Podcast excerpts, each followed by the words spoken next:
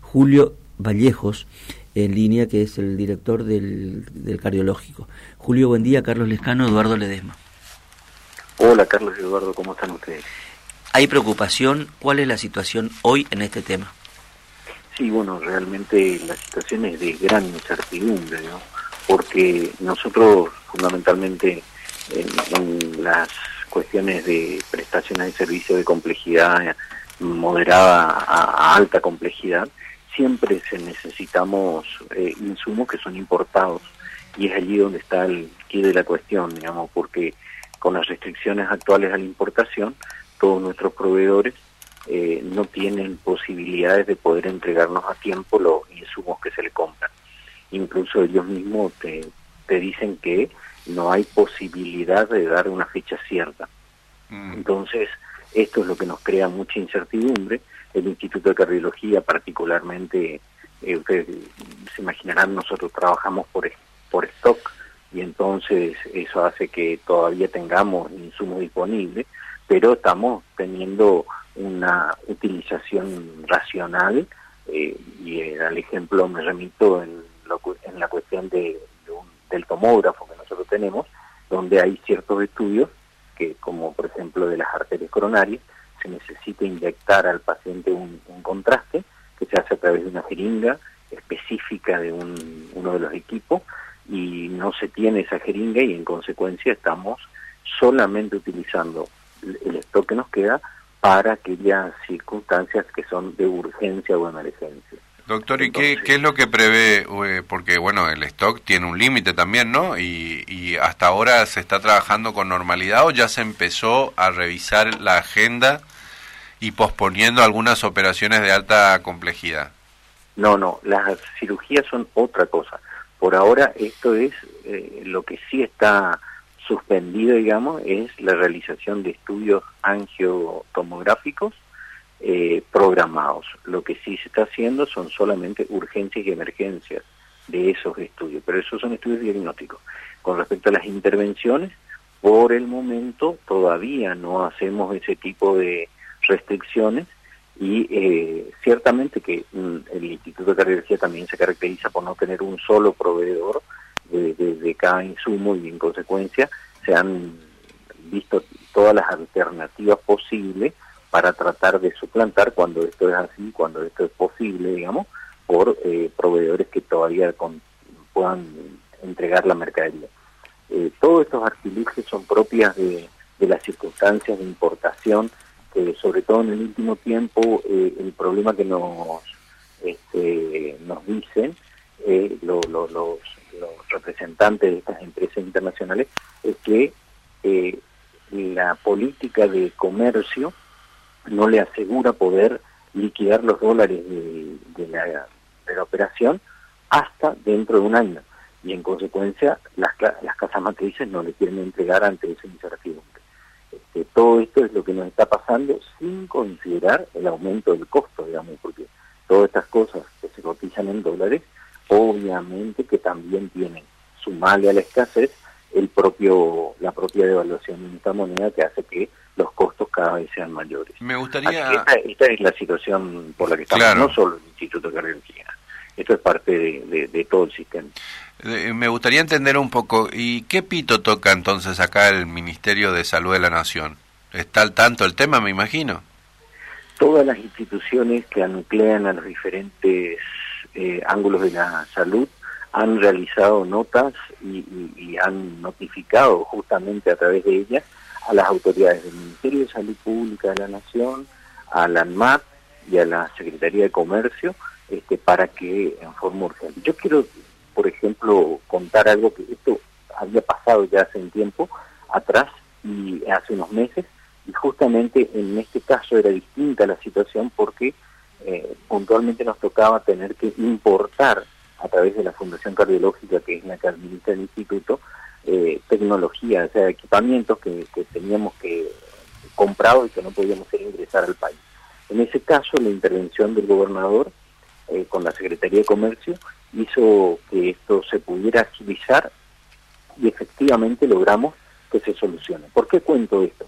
Porque yo creo que eso todo tiene que ver con gestión, todo esto tiene que ver con algo que le ponga sentido común a las cosas y que permita que quienes tienen que tomar las decisiones tengan en cuenta que la salud es distinto al resto de los materiales suntuarios y que no se puede utilizar una resolución eh, de manera sábana, de manera global. Claro. Esto se necesita que se analice puntualmente y en forma diferencial porque la salud es distinta a todo. Acá está en juego la vida humana. Claro. Eh, bueno, tan fácil de entender, ¿no? O sea, salvo para la Secretaría de Comercio, qué sé yo. O, eh, yo, creo que esto es, falta de nada más de ocuparse de, de, de, justamente de distinguir este tipo de operaciones que tienen, eh, digamos, resoluciones diferentes que, que las otras, ¿no? Julio, por lo tanto, esta no es no es una situación novedosa, sino ha venido sucediendo. Exacto, sí, sí, sí, ah. sí. Esto, lo que pasa es que ahora se agravó con esta última situación que yo comenté, esto se agravó por ese hecho, digamos. Imagínense la incertidumbre que le genera a alguien que vende algo y que le dicen que, que tiene que pagar en dólares porque es al extranjero y le dicen que, bueno, dentro del año van a van a liquidarle los dólares una vez que, que el Estado así lo determine. Eso ahuyenta a cualquiera, ¿no? Claro. Eh, doctor, y bueno, en, en, términos generales, ¿cómo, cómo va yendo el, la, gestión diaria en, en, el instituto antes de entrar a un tema en particular este, con, con el asunto del PAMI? ¿Cómo, cómo, ¿Cómo está eso? Este, también en algún momento nosotros hablamos de el tema de la prestación de las, de las obras sociales, eso, eso, eso ¿cómo está? Bueno, nosotros estamos siempre en un frágil equilibrio. Mm. El instituto trata, ustedes saben que es un ente autárquico, en consecuencia eh, está administrado por la Fundación Cardiológica y trata de mantener la calidad de las prestaciones en su máximo nivel. De hecho, este año para nosotros ha sido un año muy especial en ese aspecto, porque justamente hemos podido reacreditar la institución eh, como una entidad este, reconocida por el ITAE como tal, y esto es, el ITAE para la gente que está escuchando y, por allí no, no, no, no conoce, digamos, el ITAE es el Instituto Técnico de Acreditación de Establecimientos de Salud. Y esto es muy importante porque eh, significa que el Instituto de Cardiología logra cumplir con los estándares internacionales de calidad para nosotros, vaya si no será importante esto, ¿no? Mm. Porque no solamente, siempre decimos, esto no es para nosotros lujo, eh, brindarle lo que brinda el Instituto de Cardiología a la gente, es, a la gente es simplemente dignidad. Entonces para nosotros que esto se reconozca así, es darle eh, un aval, digamos, a las cosas que se están haciendo como garantía de calidad. Claro. Y la calidad se basa en, en, la mejora continua, ¿no? Que es lo que nosotros creemos que tenemos que estar permanentemente y atentos a eso para ir mejorando día a día en la calidad de las prestaciones eh, manteniendo la humanización del tratamiento. Eh, en todo caso, esto también, eh, para hablarlo largo y tendido en otra oportunidad, pero no deja de ser, el, el, Instituto de Cardiología no deja de ser incluso como un objetivo, un deber ser, este para poder, en todo caso, replicar ese modelo de, de, política de Estado que empezó con, en toda la democracia, que empezó con Pocho Romero para acá, y que todos agregaron algo y que si se pudo hacer eso con la salud, también, digamos, podríamos hacer eso con, con otras con otros aspectos de nuestra vida, ¿no? En general. Yo creo que a gritos, a gritos la sociedad pide que se hagan cosas así. Estamos hartos de políticas de gobierno que lo único que hacen es mirar por el ombligo las cosas que están haciendo. Claro. Entonces nosotros creemos que esto tiene que ser una política de Estado, y las cosas que funcionan bien es lo que la sociedad está reclamando al Estado, que funcione bien, que sea eficiente, que gaste lo menos posible y que tenga el máximo resultado. Esas son las cosas que pide la sociedad y que esto se mantenga en el tiempo independientemente de quién lo esté haciendo, mejorándolo en forma permanente, como dijiste que pasó con el instituto. Yo creo que lo único que se hizo es transformar esta política de gobierno de Pocho en una política de Estado. Y entonces esto es lo que transformó a este instituto en lo que hoy es, que es el orgullo de todos los correntinos. Eh, Siempre con todos los, los bemoles que tenemos, con la fragilidad que tenemos, una institución tan grande, de tantos costos y, y de tantas prestaciones de alta complejidad con la que se brindan. ¿no? Claro. A propósito de eso, doctor, este, si mal no tenemos entendido, eh, hay como un anuncio que, que para los afiliados del PAMI que que pueden ahora hacerse este un choqueo diario tipo el hospital de día, que es un servicio espectacular que brinda el Instituto de Cardiología. ¿Esto es así? Sí, bueno, esa es una muy buena noticia, digamos, porque el PAMI en, desde hace un año y, pico ha hecho una prestación diferente en su modalidad, digamos, para los afiliados, que es mucho más este, conveniente para los afiliados, que se llama este, la libertad de elegir. Entonces esto le permite atenderse a la gente del PAMI con la derivación de su médico cabecera eh, a través de, un especialista, por ejemplo, del Instituto de Cardiología, que antes no era factible, digamos. Y entonces, de esta manera sí es factible y esto está muy bueno que así fuera. Ahora, ¿cuál es la diferencia de lo que vos acabas de decir? Es que el PAMI organizó para ciertos centros del país la posibilidad de brindarle a sus afiliados, a sus afiliados un chequeo en un solo día. Y esto está buenísimo, eso está muy bueno. ¿Por qué digo que está muy bueno?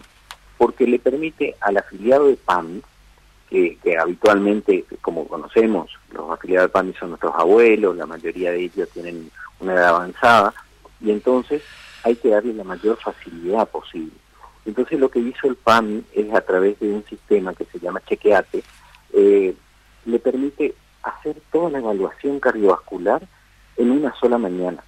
Entonces el paciente viene en ayunas, se le hace el laboratorio, desayuna en el Instituto de Cardiología, le hacen los controles, el electrocardiograma, el ecocardiograma, lo ve el médico y después de eso entonces él sale con una noción acabada de qué, de qué tiene que seguir haciendo, cómo siguen sus controles, si es que es necesario hacerle algún otro estudio complementario. Pero de esta manera se logra que unifiquemos en una sola mañana, imagínense lo que significa para el abuelo, que no tiene que estar yendo a hacerse un laboratorio, pedir el turno para el ecocardiograma, después pedir el turno para el electro, pedir el turno para eh, el ecocardiograma y así sucesivamente. No, lo unifican y esto es realmente un reconocimiento a esa prestación que verdaderamente le viene a solucionar la vida a muchos de los pacientes, muchos de nuestros abuelos. Y el, y el sistema es sumamente sencillo. Yo quiero que quienes escuchen este programa entiendan cómo tienen que hacer esto. Y en primer lugar tienen que saber que el chequeate de los pacientes de PAMI no tienen que ir inicialmente al instituto, sino tienen que ir a la oficina de la UGL de PAMI, que está por la calle Jujuy 1140, y allí le van a hacer una encuesta eh, que en realidad eh, se queda online, esa encuesta que realizan en el PAMI, y después de esto le dan un turno para ir al Instituto de Cardiología, porque obviamente... es, la misma oficina del PAMI la que gestiona el turno, digamos. El mismo, el mismo, la misma oficina del PAMI es la que gestiona los turnos y organiza los turnos. Mm. Nosotros este, ya llevamos eh, haciendo esto con cerca de 300 afiliados, pero bueno, imagínense, el, el, el, PAMI tiene en corriente muchísimo más este, y entonces tiene muchas posibilidades pero si vienen todos juntos tampoco podemos, porque claro. una cuestión de logística, ¿no? Entonces, para organizar adecuadamente la atención de los abuelos, eh, la manera es irse al, repito, el abuelo tiene que irse hasta la calle Jujuy 1140, donde está la, la UGL del PAMI, y allí preguntar por el programa Chequeate del, Instituto de Cardiología, y entonces de esta manera ellos le van a hacer la encuesta eh, que tiene que ver con el estado de salud de, ellos y luego le van a asignar el turno para que de esa manera organizadamente el abuelo después vaya al Instituto de Cardiología el día que le asignan el turno y de esta forma pueda hacerse todo el chequeo en una mañana. Entonces, realmente esta es una muy muy buena noticia. Y, lo más importante ahí, eh, Doc, eh, lo más importante es que eh, este servicio se hace cargo el PAMI, digamos, el, el jubilado. El, no tiene que pagar ni un peso, ni el desayuno pagan. Todo, todo, todo, el afiliado tiene todo cubierto. Eso, por supuesto, muy, muy buena tu acotación porque eso es importantísimo. Los tiempos que corren con lo que sabemos que, que cobran nuestros jubilados, este, esta, esta esta cuestión es muy, muy, muy importante. ¿no? Julio, muchas gracias por estos minutos con nosotros. No, gracias a ustedes por el apoyo. Hasta luego. Julio Vallejos, director del Cardiológico,